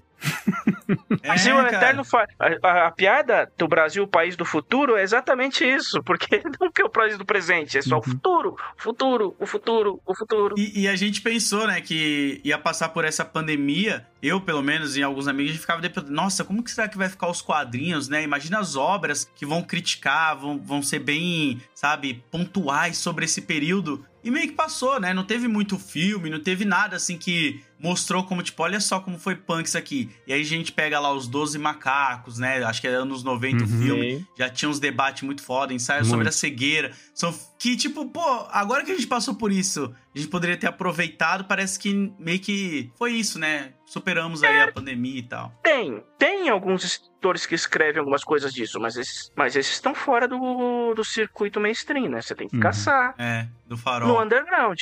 É, mas é, e, e tem a ver também com, assim, era uma época que as pessoas davam corda pra, pra essa galera Sim. escrever, Uhum. né? Hoje, pô, um, um, um Constantine, por exemplo, é, chamando a Margaret Thatcher de fucking bitch, não passaria. Não, não passaria. Nunca seria publicado. Porque comercialmente não é viável, né? Impossível. Comercialmente não é viável É. uma parada dessa, né? Tem certas coisas que não seriam publicadas hoje. O próprio Watchmen teria alguns problemas de ser publicado hoje em dia, Ou- entendeu? É, e você pega o Gary lá, o criador do Justiceiro, tem que fazer uma história pros policiais não utilizarem o Justiceiro como símbolo da polícia, né? Pois onde é. os policiais encontram com o Justiceiro e ele fala, ele dá um esculacho lá nos policiais, rasga lá, os policiais querem tirar foto com ele e tal. Então até essas trocas de valores, porque umas pessoas estavam interpretando os personagens de outra forma, começou a incomodar também esses autores, né? Uhum. E eles passaram Uhum. a colocar isso dentro da história pra mostrar pro leitor, tipo, não, cara, isso aqui é um personagem às vezes muito agressivo, reaça, não é pra você achar ele legal, é pra você entender a psique dele e falar, beleza, não concordo com isso, e ele tá indo por meios totalmente contra a lei, saca? Hum. Muito doido. E eu parei de usar minha camisa do Justiceiro por causa disso, virou pijama. Eu também parei. Mas é, Exatamente. O Justiceiro, ele nunca foi um personagem pra você ser, digamos assim, ele não era um personagem pra você se identificar. Ele nunca foi um personagem pra você se identificar. Uhum. Ele é um personagem pra você entender a- o pelo que ele passou, do- por você entender as motivações dele e entender que você não deve seguir o caminho dele. Uhum. Exato. Eu acho que a gente misturava ali nos anos 80, pelo menos eu vou tentar passar esse pano e essa desculpa aí, lavada, que na minha cabeça eu misturava muito com os filmes brucutus da época. Uhum. Então, Também. pra mim, o Justiceiro ele era só mais um brucutu, Exato. sabe? Não- Eu olhava e via ele como um Rambo da vida e tal. Na verdade, ele estava mais alinhado com o personagem do Charles Bronson da série Desejo de Matar. Sim. Mas na década de 90, você usar uma camisa com o símbolo do justiceiro, ela não queria dizer que você. não- naquela época, não queria dizer que você era a favor de chacina ou de. Você só É. queria dizer. Só queria dizer que você gostava do, de, de ler aquela parada. Exatamente meu ponto. Entendeu? É. É, ho- hoje é que você tem que ter muito mais cuidado com o que você fala, com o que você usa, com o que você retuita, porque é, o, o significado das coisas ah, tá tudo muito mais à flor da pele, né? Então o significado das coisas, esses símbolos, afetam as pessoas hoje em dia. Mas naquela época Exato. era ok você usar uma parada do justiceiro porque você gostava da você gostava da, da- Uhum. e tava bem, né? Você gostava da história, achava legal, te divertia, né? Sim. O- hoje não dá pra esse tipo de coisa. Era só um indicativo de que você estava lendo, que você gostava do personagem, não que você concordasse com ele. Ah, não era nada Exato. mais do que isso, você não tava querendo, pô, fazer nenhuma política ali, né? Exato. Mas a década de 80, nessa loucura de tudo que estava acontecendo, JP, a gente tem que levantar aqui uma série de quadrinhos de um sujeito, aliás, uma dupla. Né? Um, suje... um deles chamado Kevin Eastman e um outro chamado Peter Laird, que eles falaram, vamos fazer uma coisa assim, meio que na zoeira, mas vai que cola. Né? Então era uma coisa assim, a gente tem uma ideia, olha, mutante parece que é uma parada que tá aqui na moda, personagens adolescentes, mutantes, mas a gente bota um- uma problemática da aparência delas que são a aparência de tartarugas. E pra ficar legal, é, é como, né, é- é a década de 80 é a década do auge do Japão, né? Todo mundo quer ser ninja, só tem um monte de filme de, de artes marciais saindo na década de 80 por causa disso. É o, né, o auge econômico do Japão na década de 80. E aí a galera falou, então peraí, a gente tem tartarugas, ninjas, mutantes.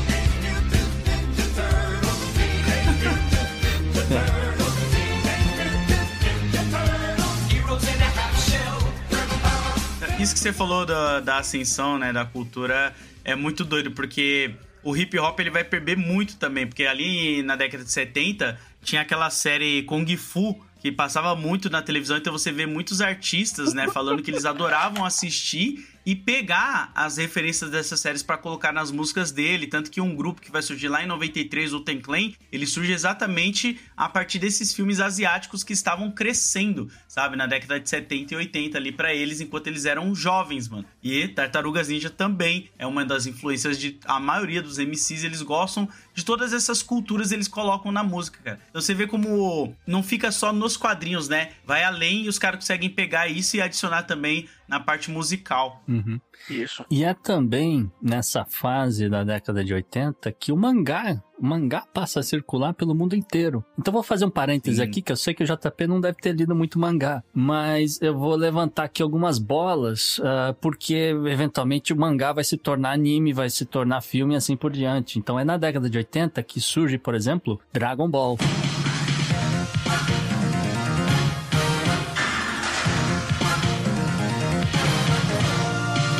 Dragon Ball.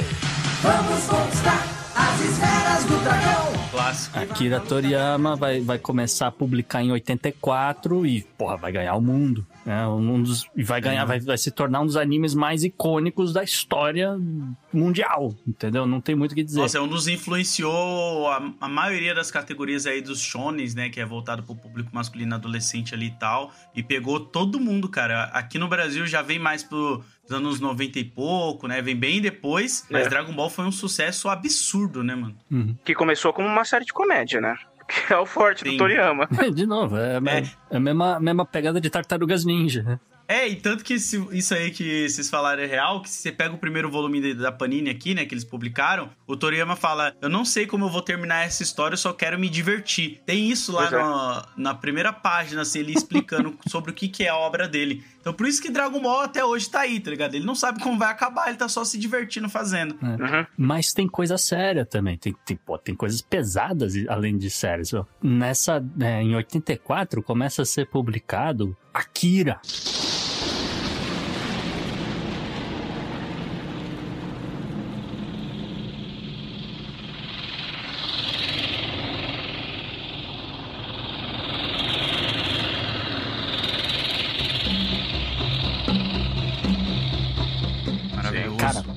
Obra-prima da ficção e cyberpunk. Uhum. Sim.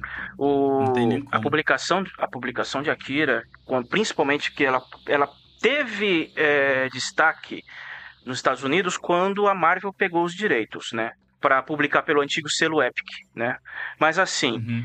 Akira é um mangá essencial que teve um longa-metragem fantástico Sim. ainda é referência digamos assim para o cyberpunk ele é para para animação japonesa o que foi o Blade Runner Uhum. no cinema ocidental, né? Só que antes de Akira e antes de Dragon Ball, teve um outro mangá que foi bastante inf- influente na publicação do no- nos Estados Unidos, que foi Lobo Solitário. Ah, sim. Lobo. Putz, você sabe que eu tava pensando nisso aqui, cara? Porque Lobo Solitário talvez tenha sido o único mangá que eu li Olha lá aí. atrás. É. E eu vou te falar, é, eu falei, cara, isso aqui já não é pra mim.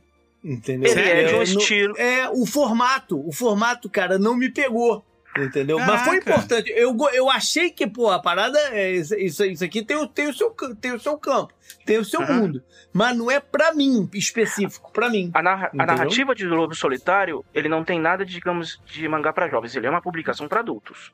A temática dele é toda Uhum. adulta, porque é- ela é focada na vingança, né? Pura e simples. Do Sim. pai e o filho contra aqueles que destruíram a vida deles. Mas Pô, o quando ele coloca muito... o. Lembra da cena dele colocando, acho que é uma bola e uma espada, um brinquedo e uma espada pro Daigoro, né? O do filho Daigoro, dele escolher sim. qual, é, qual caminho eles vão seguir. Pô, isso é muito maneiro, pô. Tá maluco. Era o caminho, ele, o, o Ito Ogami, o pai, ele põe a espada e a, e a bola pra, na frente do filho para ele escolher qual caminho que o filho vai escolher, quer seguir. Porque o pai já tinha decidido, ele vai seguir a, a vingança. Se ele escolhesse a bola, ele, ele próprio ia matar o filho e mandar ele pra, pra mãe. Se ele escolhesse a espada, o, ele passaria a, a, a trilhar o caminho da vingança com o pai. E ele escolhe a espada. É. Mesmo ele, ele- e ele nem sabia falar.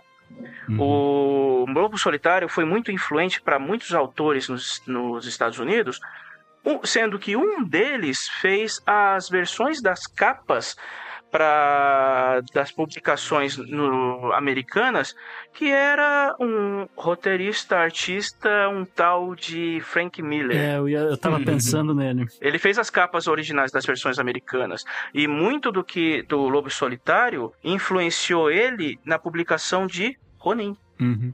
Sim. Ronin eu li. Ronin eu li e achei maneiro. Ronin é sensacional. Olha aí. É. É Ronin, Ronin eu, le- eu lembro bem de, de ler Ronin e achei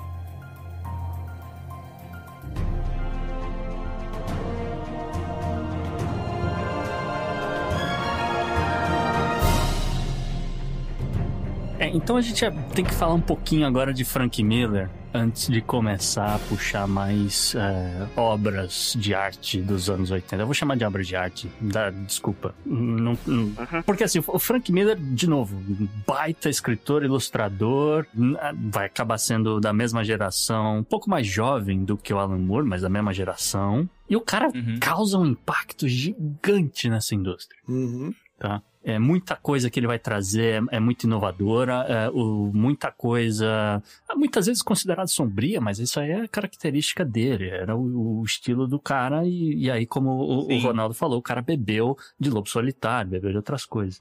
É, o, o Frank Miller, a gente vai falar de, de algumas paradas dele, mas o que ele faz é criar um novo formato. Pra, pra- porque você tinha as revistas, a revista publicações mensais, né? Que você ficava ali esperando a continuação da história, papapá, papapá. E o Frank Miller nos traz o formato graphic novel. Isso. Que aí a gente Sim. vai passar a comprar uma história, em vez de comprar o, a progressão do personagem. A gente vai comprar uma história, né? Mudou, mudou o mercado inteiro. Uhum. É, acho que a primeira que ele publicou foi a fase. Quer dizer, não é bem uma graphic novel, porque ela foi publicada entre várias edições, que foi a fase do Demolidor, que ele publicou. Mas é que ela foi É, ainda não escrita como é. uma. Não era, mas ela foi escrita como se fosse uma. Sim. É o Homem Sem Medo, esse daí, né? O Demolidor? O Homem Sem Medo veio bem depois. O Homem Sem Medo é de 93. A fase do Demolidor que eu falo é a Born Again, né? A queda de Hum, Murdoch. Ah, tá. A queda de Murdoch. Tá. É, não, clássico, clássico, clássico. Essa é clássico. foda também, hein, mano. É. Nossa, os enquadramentos que ele coloca é muito lindo. Não, mas na verdade quem desenhou essa, Foi o essa, Romita, essa né? série foi O o. Não, de- não, David Mazzucchelli. Oh. De- e, o, e o Mazzucchelli é um baita de um artista. É me- me- meio esquecido pelo grande público, mas, a, mas as artes dele são muito boas. Ele desenhou um Batman Ano 1, por exemplo. A primeira coisa que vem na cabeça é o Cavaleiro das Trevas. né? Sim. O, o Batman, Sim, o Batman já na, na- na sua né, terceira idade. Às vezes é o contato de muita gente com o Frank Miller é por aí também, né? Sim. O Sim. Batman. Sim. Uhum. É, o- e Batman no 1, que já, vocês já acabaram citando também, o Baita, outro clássico também, porque Sim, vai também. voltar lá nas origens do Batman, do comissário Gordon e assim por diante. Então, esqueça todo aquele universo colorido que você tinha na década de 60 e 70. e agora a, a coisa ficou séria, entendeu? Outra coisa do Frank Miller que poucas pessoas lembram que eu gosto muito, que eu tenho, é aquela edição O Exterminador do Futuro versus Robocop. Que ele também Ah. roteirizou. É muito bom, cara, essa história. Ele roteirizou o Robocop 2, né? É, aí é, a- o 3 ia ser dele também, só que aí como não É deu tempo também. e tal, transformaram numa, num quadrinho. E aí fizeram esse Exterminador versus Robocop. Eu acho muito maneiro, mano. É uma história muito bem escrita. Mas sabe por que, que ele roteirizou o, Ro- o Robocop 2, né? Porque o roteiro do 1 chupava um monte de cenas do Cavaleiros das Trevas. Até aquela cena do que o Batman Ah, atravessa a verdade. parede e pega o cara por trás. Sim. Que tá Nossa. no filme do Batman vs Superman também, né? Uhum, Que é igualzinha, inclusive, a- até o. Fala do I Believe You, do, que, Sim. que ele atira, também tá no, no filme. Mas no Robocop, o Robocop faz a mesma coisa quando ele pega um, um político no, é, fazendo, acho que o prefeito de refém. Ele entra no prédio e pega o cara por trás da parede, atravessando o braço por trás da parede e pegando o cara. Isso, isso tá no Cavaleiro das Trevas. O Miller ameaçou, ameaçou de processo. Aí pro. digamos assim, pra apaziguar os ânimos, ele roteirizou o 2 e o 3. uhum. E ele aparece, né? No 2 que ele aparece, ele é um dos cientistas lá, o Frank Miller. Ele, ele tem uma pontinha rapidão. Ele tem uma pontinha no 2. Aquela ideia de fazer do, roubo- do, do Murphy um cadáver reanimado é dele. Uhum. Porque no 1 fica implícito se ele sobreviveu, foi salvo e e transformado em ciborgue. Não, no 2 é dito com todas as letras. Ele é um cadáver reanimado, ele é um Frankenstein. Uhum. Quando aquela cena que ele encontra com a esposa, porque ele tava, tipo, rondando a casa da a antiga casa deles e atormentando a, a esposa dele, aí a esposa Sim. aparece no, no departamento de polícia de Detroit, né? E ele já tinha conversado com a com a Lewis, se não me engano, pra tentar afastar ele, é, ela, né? Aí quando ela tem- meio que se convence que o Murphy tá vivo, ele só fala: "Toque em mim". Aí ela toca no rosto dele e fala: "Tá frio". e tá morto, Caraca. entendeu? Ele tá morto. Ele fala: "Foi isso que fizeram comigo". Aí pra você ver, né? O capitalismo aí, ó. de- mesmo o policial depois de morto, não, vai reviver e vai continuar trabalhando. Vai ficar aí, ó, trabalhando pro governo. Mas essa é uma sátira do Verhoeven. E, e- e- o- é isso que eu- muita gente não entende do, do primeiro Robocop. Uhum. O primeiro Robocop é uma sátira. Uhum. É uma sátira em cima de toda a, a outra violência da época descontrolada. O fato de que a polícia não estava dando conta da, da violência. Sim. A, a É o- massificação da mídia, aos Reaganomics. Isso quer dizer, é, O- é o, é o O parte filme da... é uma tremenda sátira. Quer dizer, é parte O primeiro, da- o primeiro Robocop, Isso. né? É parte dessa ideia de que, olha, agora tem um governo conservador, então o governador de estado vai mandar baixar porrada na- na- nas pessoas que estão cometendo qualquer crime, qualquer delito. É mais ou menos nessa época que você vê muitas políticas de tolerância zero. E aí, de novo, essa ideia do, do Reagan é, é, arrochando ainda mais a guerra contra as drogas e tal. E a década de 80 acaba refletindo é, um pouco dessa violência, um pouco da- dessa, vamos dizer, desses quadrinhos mais adultos, né? Eu só, a gente, não sei se vai dar tempo de, de comentar tudo, mas a gente tem que comentar algumas, a- alguns arcos que são extremamente adultos, extremamente pesados dessa época, né? É, você tem, por exemplo, vou voltar um pouco, é, você tem Teen Titans, o Contrato de Judas de 84, que vai introduzir o Deathstroke, né? Exterminador, e você vai ter também a, a primeira aparição do Asa Noturna aqui. vo- Você já esquece o Robin, agora é Asa Noturna, entendeu? Esse é, esse é pesado, mas não pelo motivo que as pessoas pensam. É, É por causa da Terra. Você lembra, né? É a Terra. A Terra que, a terra que era espiã Uhum, do o Exterminador. E ela. Você lembra que ela era uma adolescente? Acho que Exatamente. tinha 13 anos. Isso. E ela era amante do Exterminador. Exato. Você tem Batman Morte na Família de 88. Isso. Cara, pesadíssimo. Mas olha o contexto histórico da coisa, JP. O Batman e o Robin, no- vão- eles vão frustrar uma tentativa de terroristas de destruir Tel Aviv usando um míssil nuclear que eles compraram Uhum. do Coringa. É. Olha isso. Aí o que, que acontece? O Coringa vai se tornar embaixador do Irã na ONU. É. E aí o. Cara, Caralho. É inacreditável. Essa cena que é inacreditável quando ele quando convencem o Coringa de, de ser o embaixador do Irã, porque tipo assim que ele não que não estão tentando convencer um maluco que ninguém é mais maluco do que ele. E aí quando ele entra na sala, quem que tá na sala? Khomeini. Come aí, né?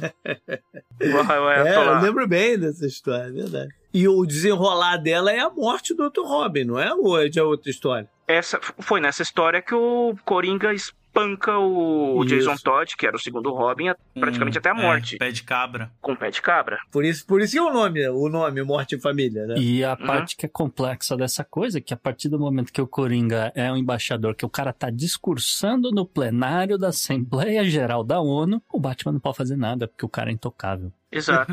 Pô, nesse daí que foi a votação, né, pra galera decidir se matava o Jason Todd ou não, não foi? Foi. Que rolou Foi a nessa votação foi, na ne- época? Foi, e, a- e os votos decidiram que ele devia morrer, porque muita gente não gostava do Todd. Porque ele era, ele era irritante, indisciplinado, não ouvia o Batman, queria fazer as coisas do, do jeito dele, então muita gente não gostava dele. Ele era adolescente, ele era jovem. Mas muito, mesmo assim a, a votação foi apertada. É, mas o Dick Grayson não era assim quando. Mas se bem que, né? De novo, as histórias bobas da época do Comics, do Comics Code, né? Uhum, exatamente. Sim. Não, e o público que compra, né? Você, você tinha uma divisão aí da galera que, que lia da época do Dick, que Uhum. tinha, um, tinha um, um perfil de Robin e esse outro Robin incomodava. Uhum. né, essa Exato. galera. Então você tem o mercado aí falando. E acho que assim, nessa década de 80 ainda, a gente vai ter Batman Piada Mortal, né? Aí, de novo, vou puxar a carta do Alan Moore. que não era pra ser uma, uma história canônica. a história do, da Piada Mortal não era pra ter sido canônica. Era porque a história era pra acabar, e o Grant Morrison confirmou isso, a história era pra acabar com o Batman matando o Coringa. Uhum. E tem o desenrolar da história entre o tiro que o Coringa dá na Bárbara Gordon, que deixa ela paralítica. Não era pra história ser canônica, mas sabe lá por quê? Transformaram ela em canônica e acabaram enfiando a, a, a coitada da Bárbara numa cadeira de rodas por anos, né? Uhum. Ah, ficou por um bom. Como oráculo lá, né, também. É, é, é, é a trope do, do- dos quadrinhos, né? Você perde a função das pernas e acaba virando proficiente em computadores. Mas é, se na década de 80 também a gente tava olhando, né? A gente tá aqui olhando para essas gangues, para essas é, é, histórias pesadas também, isso aí também rolava no Reino Unido, JP. Ah, sim. A gente já falou um pouquinho de, do, do Hellblazer, né? Que, que mostra muito Uhum. a sociedade da Inglaterra naquele, Sim. naquele momento, né? Pop-punk. É literalmente um personagem punk, né? Acho que em- É, é, é, o passado dele é punk. é, John, John Isso. Constantine era roqueiro punk, ele tocava em banda. Ele era punk. Literalmente. É, não é, não é Stinger, que ele é baseado ali no Stinger? Então uma parada assim? Tem ó, um pouco, sim. Tem um pezinho ali se- no Sting, viu? Tem, acho que confirmaram, inclusive. Mas, enfim, John Constantine, esse anti-herói, e aí muitas vezes retratado como um sobrevivente astuto, ou um safado que puxa o tapete dos amigos também. Porque no, a- a- no final das contas, a, a- né, roubando aqui de Robocop, a diretriz zero dele é a sobrevivência dele mesmo. E, Claro. Enfim, é, de toda forma, de toda forma, né, o, o, o John Constantine, ele, vai, ele, ele tem esse caráter que reflete a, vamos dizer, a desconfiança com, com as instituições, as autoridades, e é por isso que ele, né, tá desiludido com tudo, com, com as mudanças sociais, mudança política, e por isso que o cara quer saber, que, que se dane tudo, eu vou é sobreviver aqui nesse mundo louco do melhor jeito que eu conseguir. E, e, e, e abriu-se espaço também na década de 80, na mente das pessoas, para se, se posicionar histórias que não se passavam na nossa realidade, se passavam em outra realidade. E aí eu acho que é, né, to- toda a saga de é, Crise nas Infinitas Terras ajudou a, a- a abrir a cabeça para isso, Uhum. mas o que eu quero chegar é na coisa mais adulta, né? Que é no V de Vingança Uhum. que é uma sociedade é, Sim. num outra, numa outra dimensão, numa, numa outra, numa outra caminho que a história levou a humanidade, né? É, O, o futuro do V de Vingança era nos anos 90, não era não? 97? Tipo... era uma, era uma realidade onde o, Reino, onde o Reino Unido virou uma, uma distopia totalitária. Sim, mas as pessoas então já estavam preparadas a ler uma história sem estar preso no contexto da, da- né, do real.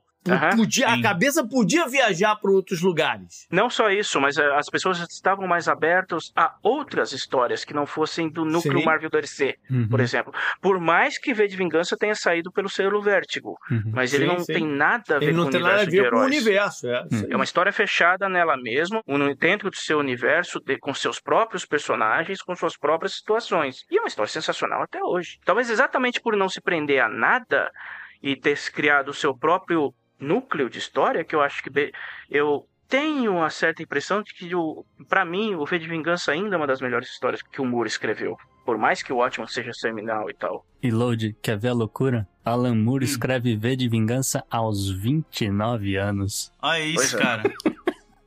Olha isso, mano. Mas já Mano, com esses 10 caras anos de época, bagagem, pelo né? amor de Deus. Sim, Mas já com 10 10 anos de bagagem. de bagagem. De bagagem. Desde Bagagem, o Monstro tá. do Pântano. Né? É. Isso é importante também. Porque, pô, por mais que ele, né, no Monstro do Pântano ele tenha sido um prodígio, não sei o quê, 10 anos passaram na vida do cara, ele acumulou um monte de experiência dentro dele pra poder escrever essas paradas. Sim. Uhum. E ele sempre foi um cara muito ativo politicamente, né, cara? Ele estuda pra caramba e tal. Então você vê ele colocando tudo isso também na obra ali, né? Os pensamentos dele Uhum. e tal. É. E não é curioso que a gente tá falando sobre essas coisas mais, né, mais de bagagem, mais, mais, porra, densas e tal, enquanto eu tô aqui com a televisão ligada e tô vendo o trailer do Aquaman 2. não é incrível? É bizarro mesmo. É, ai. Mas são temas que, cara, são universais, tá? Não é só porque saiu na década de 80 uma história aí sobre autoritarismo, totalitarismo e resistência, como a gente vai ver que quase 20, não, um pouco mais de 20 anos depois, o que que aconteceu pelo mundo inteiro. Eu acho, eu acho divertidíssimo no V de Vingança, o, digamos assim, o personagem que é o V, ele ser uma figura, uma espécie de freedom fighter contra um, contra um estado totalitário e ele usar uma máscara do Guy Fawkes, Uhum. que muita gente não se toca, Terrorista. que a intenção dele, ele era um terrorista católico. Uhum. Ele queria instituir um governo totalitarista no lugar do. Com a igreja no poder. Na época dele era na época do, do Cromwell. Agora eu não consigo lembrar. Não, não, não. O James. É o James, King James, primeiro. É. Mas eu dizer, Era na James. época do James I. mas com a ideia de que você ia substituir a igreja anglicana pela a igreja de Roma. Pela Igreja Católica. É, Mas a ideia dele era instituir um governo qua- praticamente te- é, teocrático. sim. Sim, sim, é uma teocracia católica romana. É, o Guy Fawkes é um agente, né? É. Exato, e as pessoas não se tocam que a máscara do V ser a máscara do Guy Fawkes é uma tremenda de uma ironia em cima disso. Uhum. Uhum. Sim, sim. Eu, tanto que eu achei divertidíssimo o- o- os, anôni- os anônimos adotarem a máscara do Guy Fawkes como símbolo deles. Exatamente. que não entenderam nada. Ô, esse documentário do Alan Moore, Por Dentro da Mente do Alan Moore, ele fala exatamente isso, mano. É muito bom você dar uma assistida lá. Ele fala sobre os anônimos, sobre a geração dos 10, dos 10 anos da Marvel e tal. É bem bom. Aham, Uhum. Eu vou dar uma olhada depois. E f- já que a gente falou um pouco de Constantine, JP, a gente tem que falar quando o Constantine aparece pela primeira vez também. Aliás, segunda vez, né? Que ele aparece em Sandman. Ah,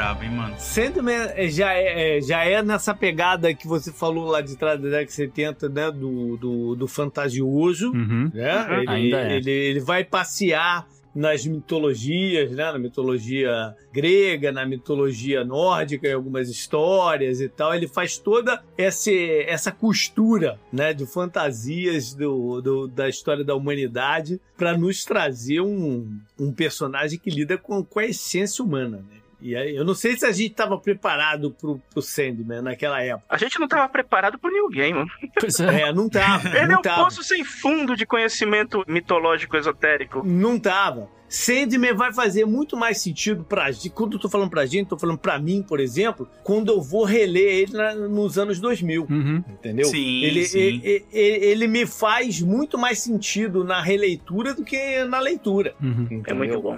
É, É muito requer uma certa maturidade. E é uma das coisas legais do Sandman, porque você pode reler, reler, reler de tempos em tempos e você sempre vai ter uma reflexão diferente. Essa Pois é, é. uma das marcas de uma obra de arte. Então, só pra pontuar, Exatamente. o 88 vai sair Prelúdios e Noturnos. ah, Uhum. E, enfim, é, é um.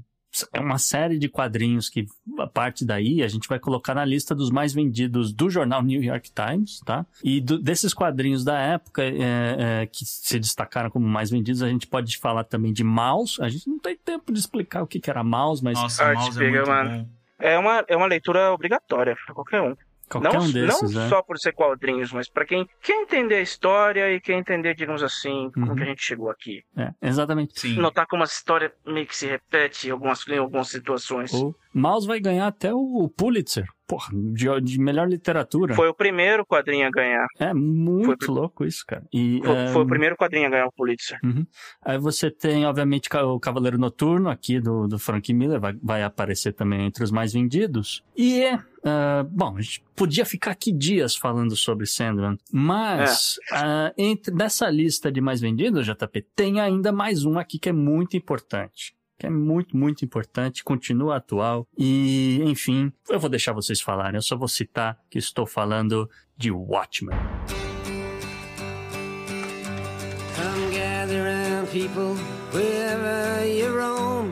É, pois é, a gente deixou o Watchman por último, né? É, porque o Watchman, ele, ele, ele, ele vai contra um monte de coisa que a gente falou porra, nesses dois programas, Uhum. né? Uhum. Ele, vai, ele vai acabar com a visão do super-herói. A intenção Sim, do Alan. Moore era que o Watchmen fosse a pá de cal no, no gênero de super-heróis. Olha, olha isso, cara. Olha isso. Ele vai, ele, ele- ele vai contra tudo isso. Ele incomoda por isso. né? Quando você tá lendo e você é fanzaço de, de, de, de história e quadrinho de super-herói, ele incomoda pra caceta.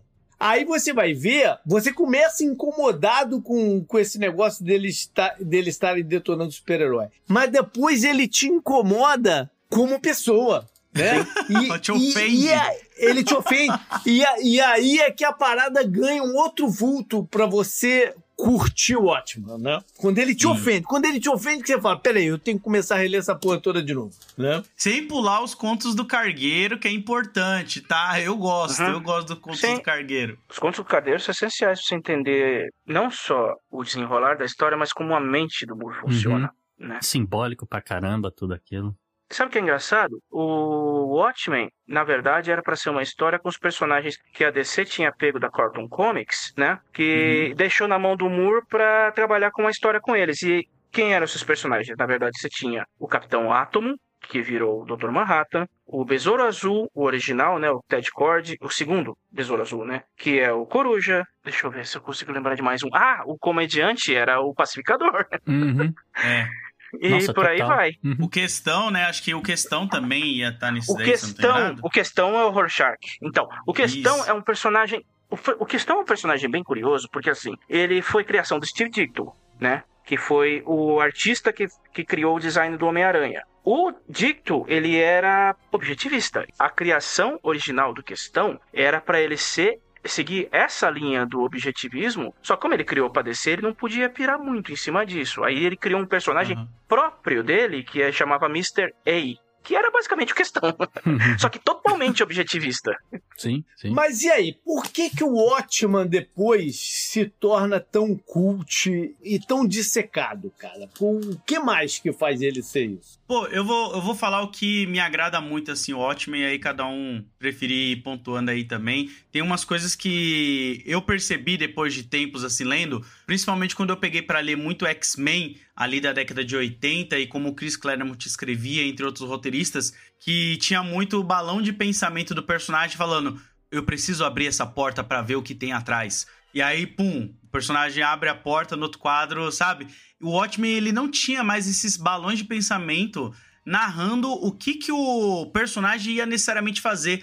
E é incrível, assim, porque o Watchmen, Mouse e Cavaleiro das Trevas, se eu não me engano, é de 88 ou 86. É 80, os, dois, os três saíram exatamente no mesmo ano, sabe? Eu acho que o Watchmen é 85. 80 Não? É, dá uma olhada aí. Eu tinha pra mim que os três tinham saído exatamente no mesmo ano, assim, porque a forma que é construído o roteiro, sabe? A, os quadros também, que é Não, o David Gibbons, 86 e né? 87. É, o David Gibbons, oito- era ele que desenhava. Entre 86 e 87. A forma das ilustrações também te, já te contando uma história, sem necessariamente você precisar ler o balão pra entender o que tava acontecendo ali. Eu achava essas paradas muito maneira. E lembrando que eu não li na época, porque eu nasci em 91, né? Então Uhum, foi quando eu uhum. tava lendo muita coisa que já era antiga. E aí quando eu cheguei em Watchmen, eu fiquei, caraca, cara, é muito diferente do que eu tô lendo de antes. E obviamente também a profundidade nos personagens, esses personagens mais no cinzento ali, que você uma hora tá muito apegado a ele, mas você começa a perceber como ele é totalmente frágil e quebrado, sabe? Não tem nada a ver com o que ele quer passar pros outros ali. Então, pô, tinha coisas mais dúbias que me agradava. E a atração nesses personagens, cara, porque é, eles ultrapassam essa parada do desconstruir, né? O cara podia ter querido, é, a intenção foi desconstruir, mas ele criou novos ícones, né? É, infelizmente, né?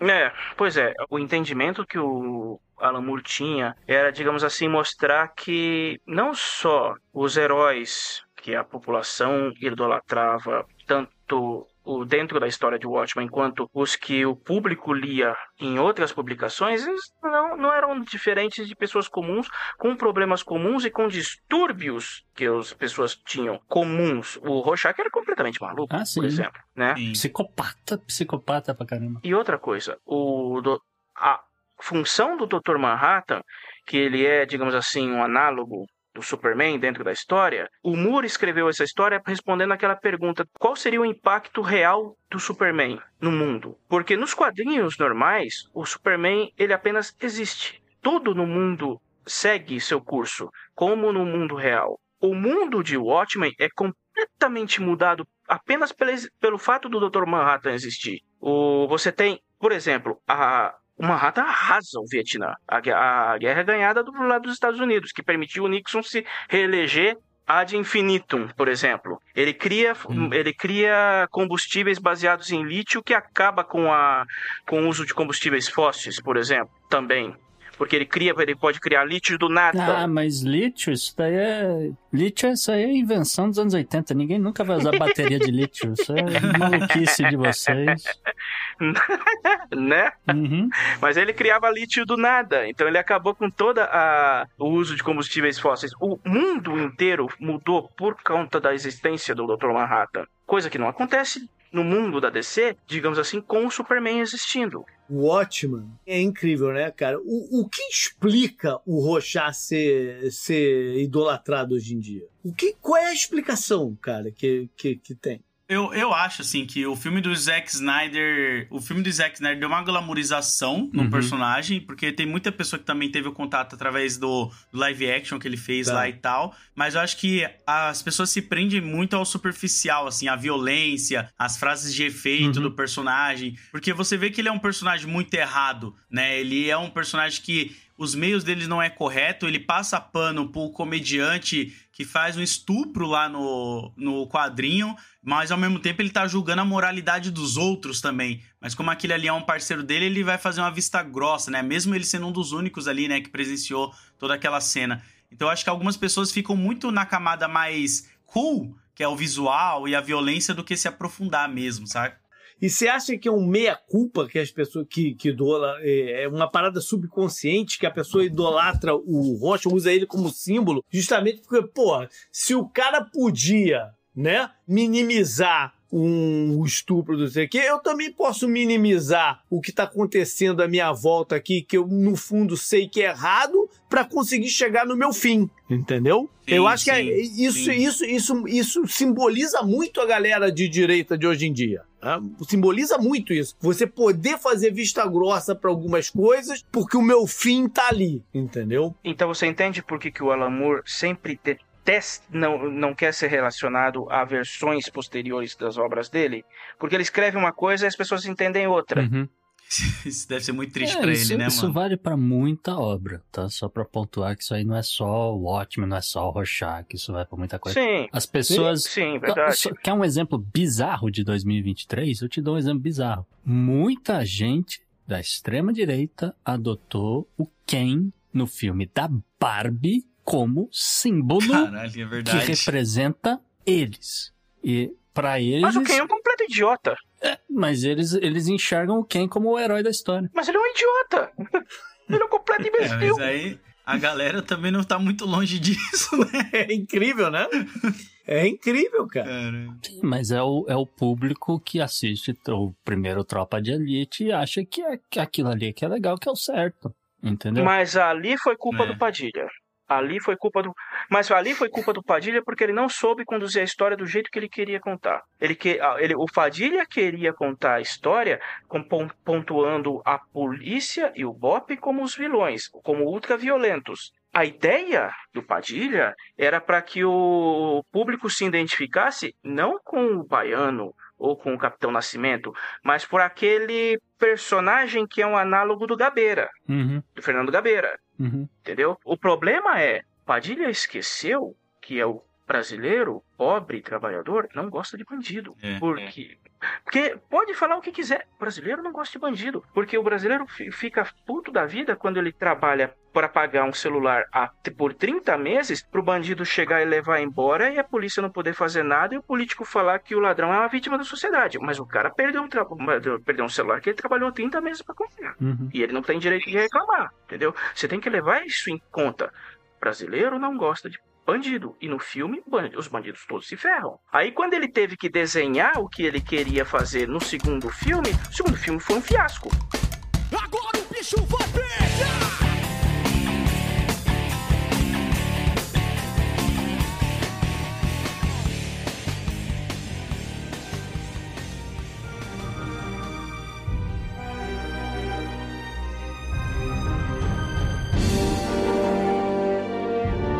Que ainda tem muita obra, muita coisa densa que dá pra gente ficar aqui remoendo jogando pra lá e pra cá na década de 80 ai- ainda, porque como a gente falou, cara, é uma, é uma loucura essa década de 80. né? A gente viu o nascimento da internet, a gente viu ah, um movimento ah, se acentuando, né? uma onda de protesto, por exemplo, acabar com o apartheid na, na África do Sul. Ah, a gente viu crises de dívidas na América Latina inteirinha na década de 80. Quem viveu, né? o JP, a gente sabe que- como é que é mais ou menos isso. A gente. Bom, o Ronaldo também, que tá, tá na mesma faixa. A gente vai ver a queda do Muro de Berlim em 89, assim por diante. E aí a gente chega na década de 90, e a gente não vai conseguir entrar nessa década de 90, mas eh, de toda forma foi um período aí de, de- também de, de transformações e é marcada principalmente pela essa coisa da informação, da tecnologia, etc. Mas só para ficar um easter egg, Load, né? A gente falou de alguns mangás que começaram na década de 80, ainda não terminaram de ser publicados, estão sendo publicados até hoje.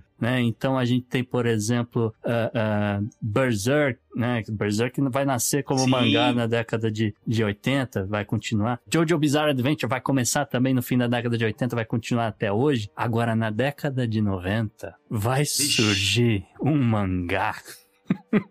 Um dos maiores Um dos, talvez, em todos os quesitos. do, do que será que a gente tá falando? Vai ficar pra Você próxima. quer deixar a galera adivinhar? Deixa a galera adivinhar, deixa a galera pedir pelo próximo episódio, JP. Maravilha! Foi isso então, galera. Valeu, até mais. Feliz ano novo aí pra todo mundo. Feliz Natal, feliz tudo. Valeu, um abraço, tchau, tchau. Falou, galera. Até a próxima. Valeu, até a próxima, hein?